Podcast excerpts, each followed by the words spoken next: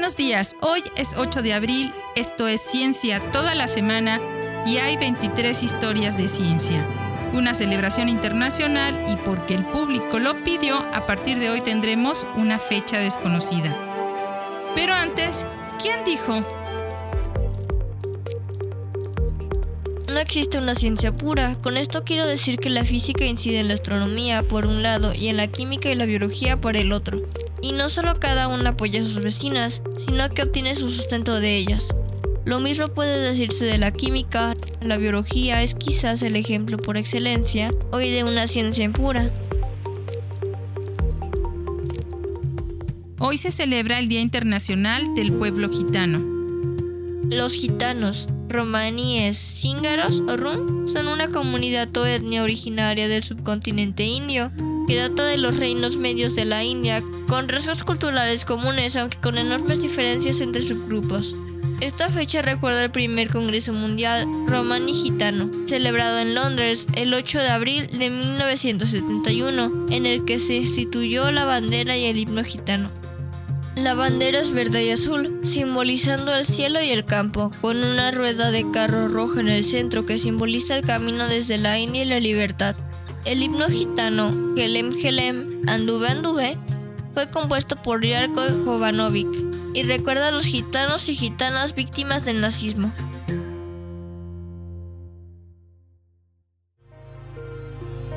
Fecha desconocida. Historia de ciencia número 1.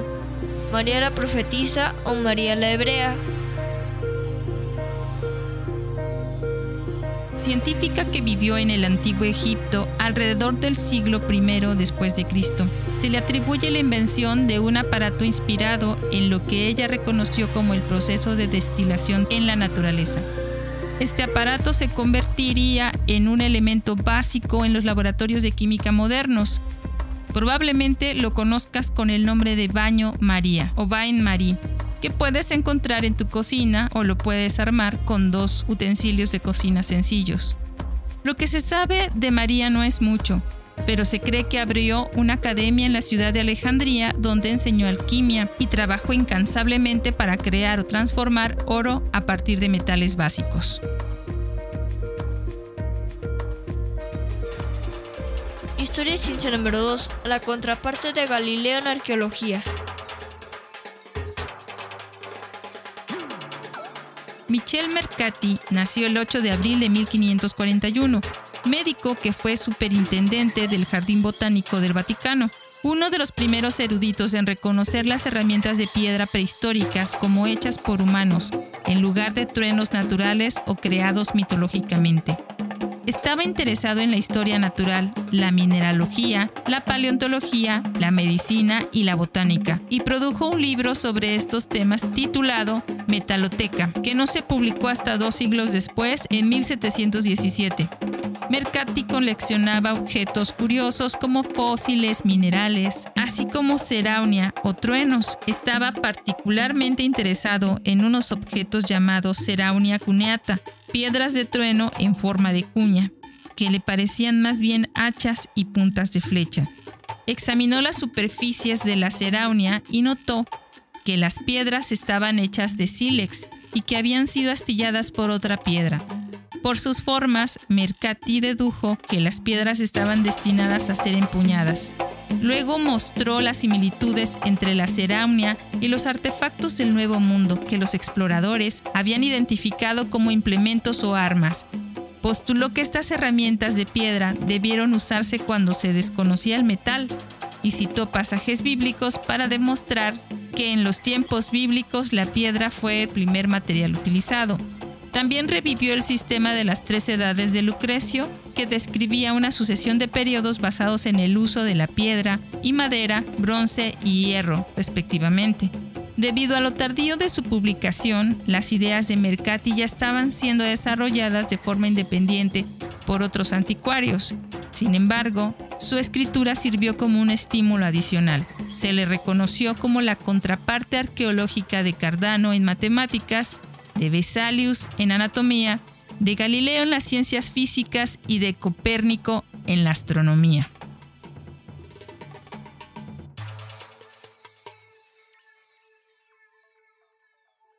Historia de ciencia número 3. Galvanómetro. Si pensabas que había sido Luis Galvani quien inventó el galvanómetro, pues no.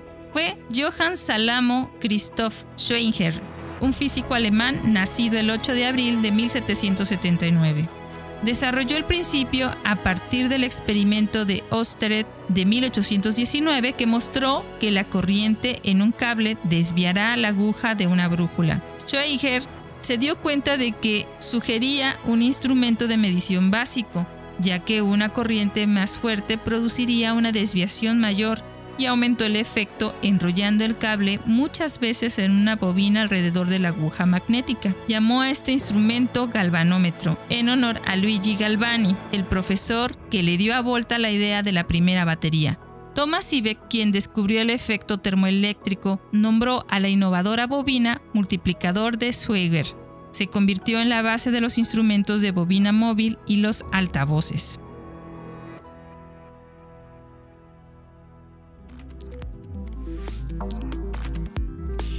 Historia de ciencia número 4. Rejilla de difracción. David Rittenhouse nació el 8 de abril de 1732, astrónomo, fabricante de instrumentos, topógrafo y matemático estadounidense, que fue uno de los primeros observadores de la atmósfera de Venus. En 1785 fabricó quizás la primera rejilla de difracción utilizando 50 cabellos y dos tornillos finamente enroscados, con un espacio aproximado de unas 100 líneas por pulgada.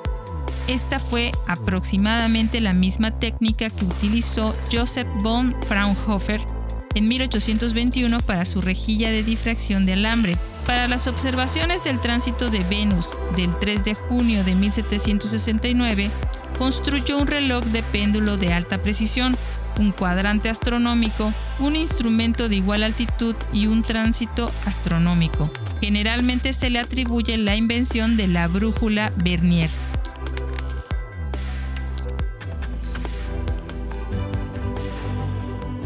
Ciencia número 5.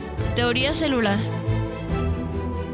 Hugo von Moll nació el 8 de abril de 1805, botánico alemán que destacó por sus investigaciones sobre la anatomía y fisiología de las células vegetales. También fue el primero en proponer que las nuevas células se transforman por división celular. Vio que el núcleo de la célula estaba dentro del material coloidal granular que constituía la sustancia principal de la célula. En 1846 denominó a esta sustancia protoplasma, palabra inventada por el fisiólogo checo Jan Evangelista Purkinje para describir el material embrionario que se encuentra dentro de los huevos. Describió cuidadosamente entre 1835 y 1839 algunos detalles de la mitosis en las plantas, un proceso que observó en el alga Conferva glomerata registró la apariencia de la placa celular entre las células hijas y comentó, la división celular se ve fácil y claramente en todas partes, desde las yemas terminales hasta la punta de las raíces. Historia de ciencia número 6. Acero más maleable.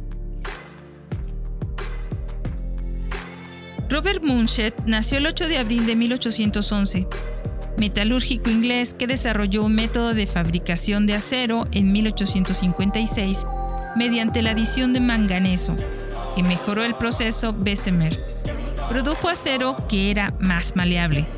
Fue el primero en fabricar rieles duraderos de acero, en sustitución de los que estaban hechos de hierro fundido, que fue importante para el desarrollo de los ferrocarriles de todo el mundo Munschet inventó el acero de tungsteno en 1868 que resultó en un acero para herramientas más resistente, capaz de cortar y mecanizar metales más duros a mayor velocidad. A pesar de su importancia, que hizo fortuna para otros, incluido el propio Bessemer, Munschet no capitalizó con éxito sus descubrimientos.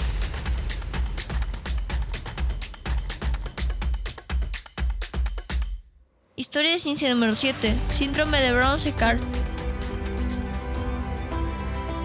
Charles Edward Brown-Séquard nació el 8 de abril de 1817, fisiólogo y neurólogo francés pionero en endocrinología y neurofisiología.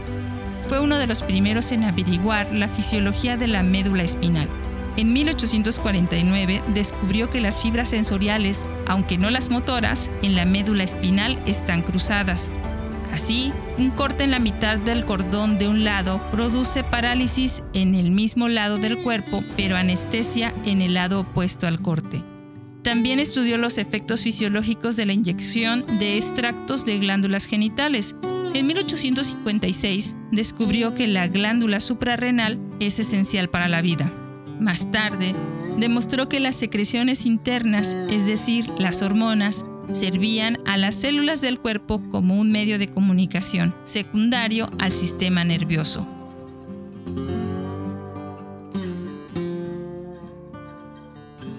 Historia de ciencia número 8. Transposición, eliminación y reacción.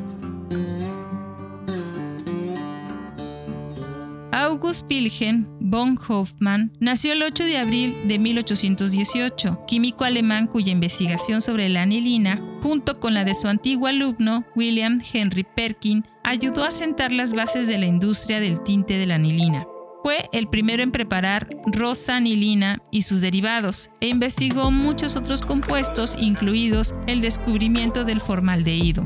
En el campo de la química orgánica, Hofmann es mejor conocido por sus estudios de los derivados orgánicos del amoníaco y la fosfina y por su posterior descubrimiento de la reacción de degradación de Hoffman. También desarrolló el método para encontrar las densidades de vapor y de estas los pesos moleculares de los líquidos. Popularizó el concepto de valencia, la palabra proveniente de su término cuantivalencia fundó la Sociedad Química Alemana y es conocido por la transposición de Hoffman, la eliminación de Hoffman y la reacción de Hoffman-Loeffler.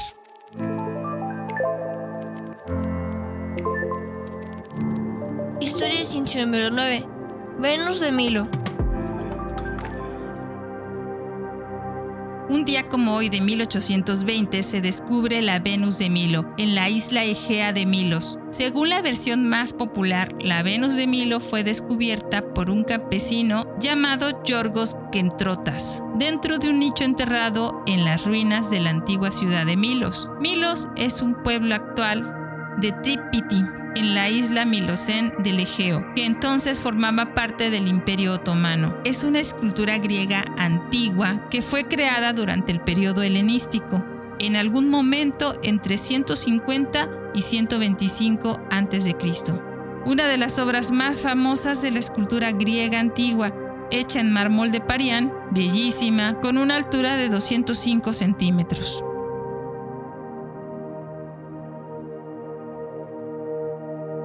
Ciencia número 10. Genes y medio ambiente. Herbert Spencer Jennings nació el 8 de abril de 1868, zoólogo estadounidense que fue uno de los primeros en estudiar el comportamiento de los microorganismos individuales y en experimentar con variaciones genéticas en organismos unicelulares. Su tesis de doctorado trató sobre la morfogénesis de los rotíferos, que son unos organismos acuáticos microscópicos su área de interés que desarrolló los siguientes 10 años. En el pico de su investigación, su principal contribución a la zoología fue su comportamiento de los organismos inferiores publicado en 1906. En este estudio de las reacciones de los organismos individuales y la respuesta individual a los estímulos, Jennings informó de nuevas pruebas experimentales de la similitud de la actividad y reactividad en todos los animales desde los protozoos hasta el hombre. Durante los 40 años de su carrera, estudió los mecanismos de la herencia y la variación en los organismos unicelulares.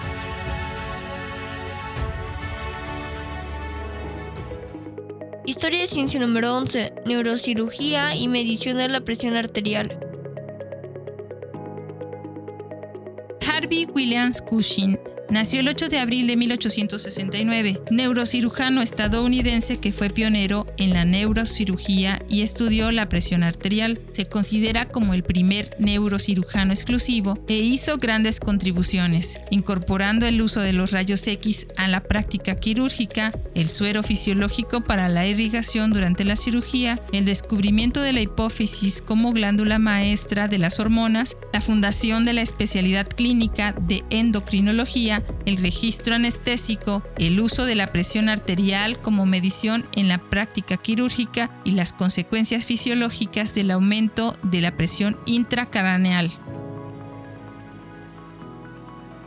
Eiki Kamerling Ones nació el 21 de septiembre de 1853, neerlandés, descubridor de la superconductividad y galardonado con el Premio Nobel de Física por sus investigaciones en las características de la materia a bajas temperaturas que permitieron la producción del helio líquido. Influenciado por el trabajo de su compatriota Johannes van der Waals, dedujo una de las ecuaciones del estado aplicable a los gases que llevan su nombre. Asimismo, desarrolló las propiedades termodinámicas de los gases y líquidos en una amplia escala de presiones y temperaturas. En 1894 fundó el Laboratorio Criogénico de Leiden, que actualmente lleva su nombre. Investigó los efectos del frío extremo en numerosos gases y metales desarrolló una escala de temperatura para valores por debajo de los menos 183 grados centígrados, la escala de Leiden. En 1908 consiguió licuar helio a baja temperatura por primera vez, aunque no consiguió solidificarlo, hecho que sucedió en 1926 de la mano de su discípulo Wilhelm Hendrik Kenson.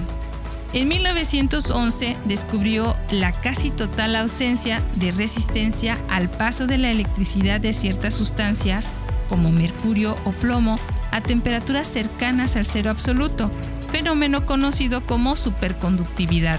Un cráter de la Luna y el asteroide 58279 llevan su nombre. Historia de ciencia número 13, ciclo de Calvin. Si ya conoces el proceso de la fotosíntesis, el nombre de Calvin te sonará familiar. Melvin Calvin nació en 1986. Bioquímico estadounidense que recibió el Premio Nobel de Química en 1961 por ampliar el conocimiento del mecanismo de la fotosíntesis. En el ciclo de Calvin describe las reacciones oscuras de la fotosíntesis que ocurren en las plantas verdes durante la noche, convirtiendo el dióxido de carbono en azúcar. Usando el isótopo de carbono 14 como marcador en el dióxido de carbono, Calvin y su equipo identificaron la ruta completa a medida que el átomo de carbono viajó a través de una planta durante la fotosíntesis. Desde la absorción del dióxido de carbono atmosférico hasta su incorporación a los carbohidratos y otros compuestos orgánicos. Calvin y su equipo demostraron que la luz del sol actúa sobre las moléculas de clorofila en las plantas y no sobre el dióxido de carbono como se creía anteriormente. Ciencia número 14. Mancha solar.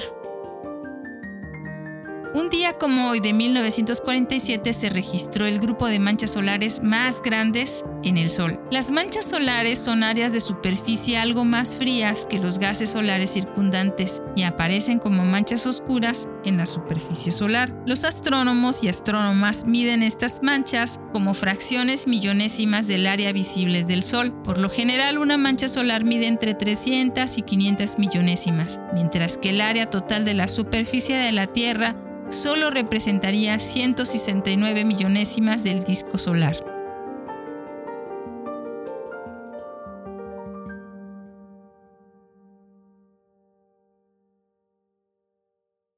Historia de ciencia número 15. Patología.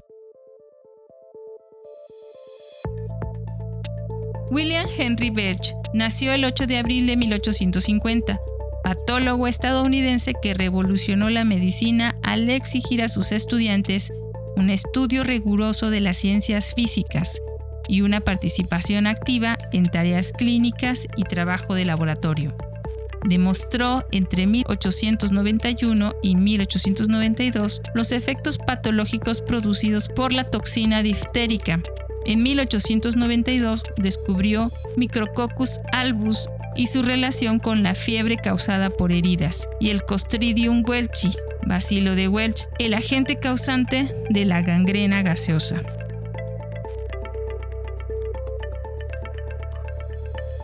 Historia de ciencia número 16. Australopithecus sadiva. Un día como hoy del 2010 se publica un estudio que revela que dos esqueletos parciales desenterrados dos años antes en una cueva de Sudáfrica pertenecían a una especie de homínido previamente no clasificada, Australopithecus sediva, un caminante erguido que compartió muchos rasgos físicos con la especie Homo más antigua conocida. Historia de ciencia número 17 adaptarse al cambio sin una reprogramación extensa. En el 2015, DARPA, una agencia de defensa estadounidense, anuncia un nuevo proyecto que tiene como objetivo crear un programa informático capaz de escanear continuamente su entorno, evolucionando y adaptándose de forma autónoma durante los próximos 100 años. Esto es porque a medida que los sistemas de software modernos continúan aumentando inexorablemente en complejidad y capacidad, los usuarios se han acostumbrado a ciclos periódicos de actualización para evitar la obsolescencia, aunque con costos en términos de frustración. DARPA investiga los requisitos algorítmicos y computacionales fundamentales necesarios para que los sistemas de software y los datos permanezcan robustos y funcionales por más de 100 años. Historia de ciencia número 18. Moléculas orgánicas complejas en el espacio. En el 2015 se anuncia que se han detectado moléculas orgánicas complejas en un sistema estelar joven por primera vez. Los estudios de cometas y asteroides muestran que la nebulosa solar que generó el Sol y los planetas eran ricas en agua y compuestos orgánicos complejos, señaló Karin Oberg, astrónoma del Centro de Astrofísica de Harvard Smithsonian en Cambridge, Massachusetts, autora de la investigación. También menciona que actualmente se tiene evidencia aún mejor de que esta misma química existe en otras partes del universo, en regiones que podrían formar sistemas solares no muy diferentes al nuestro. Esto es particularmente intrigante, señala Obrecht, ya que las moléculas que se encuentran en MWC 480 también se encuentran en concentraciones similares en los cometas del sistema solar. Historia de ciencia número 19. Reciclar agua sucia. En el 2015 los investigadores iraníes publicaron que han fabricado un fotocatalizador magnético para reciclar agua sucia. Los investigadores de la Universidad Mohake Ardabili utilizaron nanotecnología para producir un fotocatalizador que puede utilizarse para purificar el agua. Entre las ventajas de este aparato se pueden mencionar la simplicidad del método de producción, el bajo costo de las materias primas, la no toxicidad y el respeto por el medio ambiente. Además, el fotocatalizador puede reciclarse y reutilizarse debido a sus propiedades magnéticas. Por lo tanto, los resultados de la investigación mencionan que puede ser utilizado en la depuración de aguas residuales de la industria tintorea y para producir agua potable. Los resultados fueron publicados en la revista Ceramics International. Historia de ciencia número 20 primer cohete espacial que aterriza en un barco. Un día como hoy del 2016, Space realizó con éxito el primer aterrizaje de retorno suave de un cohete propulsor reutilizable Falcon 9 en un barco robótico no tripulado en el mar. Space, una compañía privada de vuelos espaciales, logró así una hazaña que nunca antes se había hecho era la primera etapa del cohete Falcon 9, que también se había lanzado con éxito en una cápsula de carga de la Estación Espacial Internacional, después de levantar la segunda etapa que continuó hacia el espacio. La etapa de refuerzo se diseñó para separarse y regresar intacta para usarse nuevamente. Disparó propulsores para reducir la velocidad y para orientar y hacer el aterrizaje vertical en la barcaza. Cuatro intentos anteriores de aterrizar verticalmente de forma segura en un barco fallaron. Unos meses antes, el 21 de diciembre del 2015, se logró el aterrizaje vertical seguro en Cabo Cañaveral.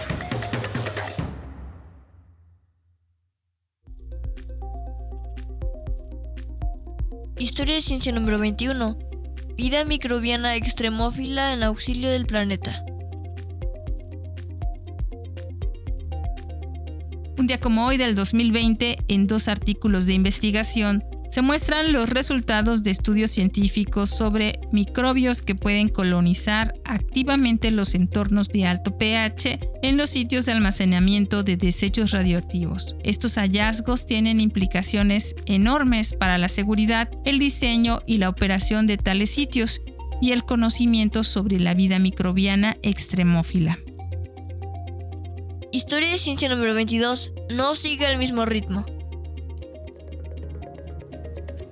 En el 2020 se publicaron los resultados de un estudio que sugieren que el universo ya no se expande al mismo ritmo en todas las direcciones y que, por lo tanto, la hipótesis de la isotropía ampliamente aceptada podría estar equivocada.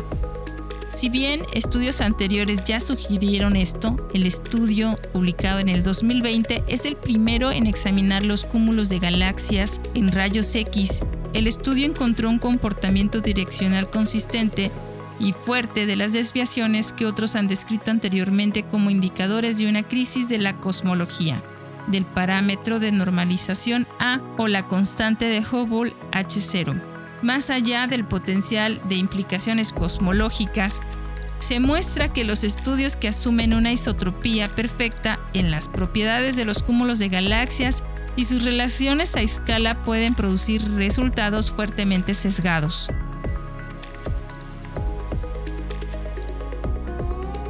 Historia de ciencia número 23. Fosfina. El 8 de abril del 2021, un estudio informó sobre firmas espectrales aproximadas de 958 moléculas que pueden estar involucradas en la producción o consumo atmosférico de la fosfina, lo que podría evitar asignaciones erróneas y, si se mejora la precisión, usarse en futuras detecciones e identificaciones de moléculas en otros planetas como Venus. La fosfina es un gas incoloro a temperatura ambiente y presión atmosférica normal asociado a la presencia de vida. Esto fue todo por hoy, pero antes de despedirnos, fue Melvin Calvino, en el resumen de su obra La impureza de la ciencia, publicada en 1962, quien dijo, no existe una ciencia pura. Con esto quiero decir que la física incide en la astronomía por un lado y en la química y la biología por el otro. Y no solo cada una apoya a sus vecinas, sino que obtiene su sustento de ellas.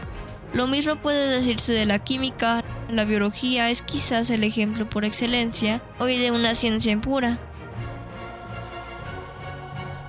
Muchas gracias por escucharnos. Recuerda que si quieres contactarnos o colaborar, por favor no dudes en hacerlo. Nos encuentras como Cucharaditas de Ciencia en Instagram, Twitter, Facebook, TikTok y en cucharaditasdeciencia.com.mx. O puedes escribirnos a cucharaditasdeciencia.gmail.com. Desde nuestra cabina de grabación en el corazón de Jalapa, Veracruz, México, te abrazamos con afecto. Disfruta el día, nos escucharemos mañana.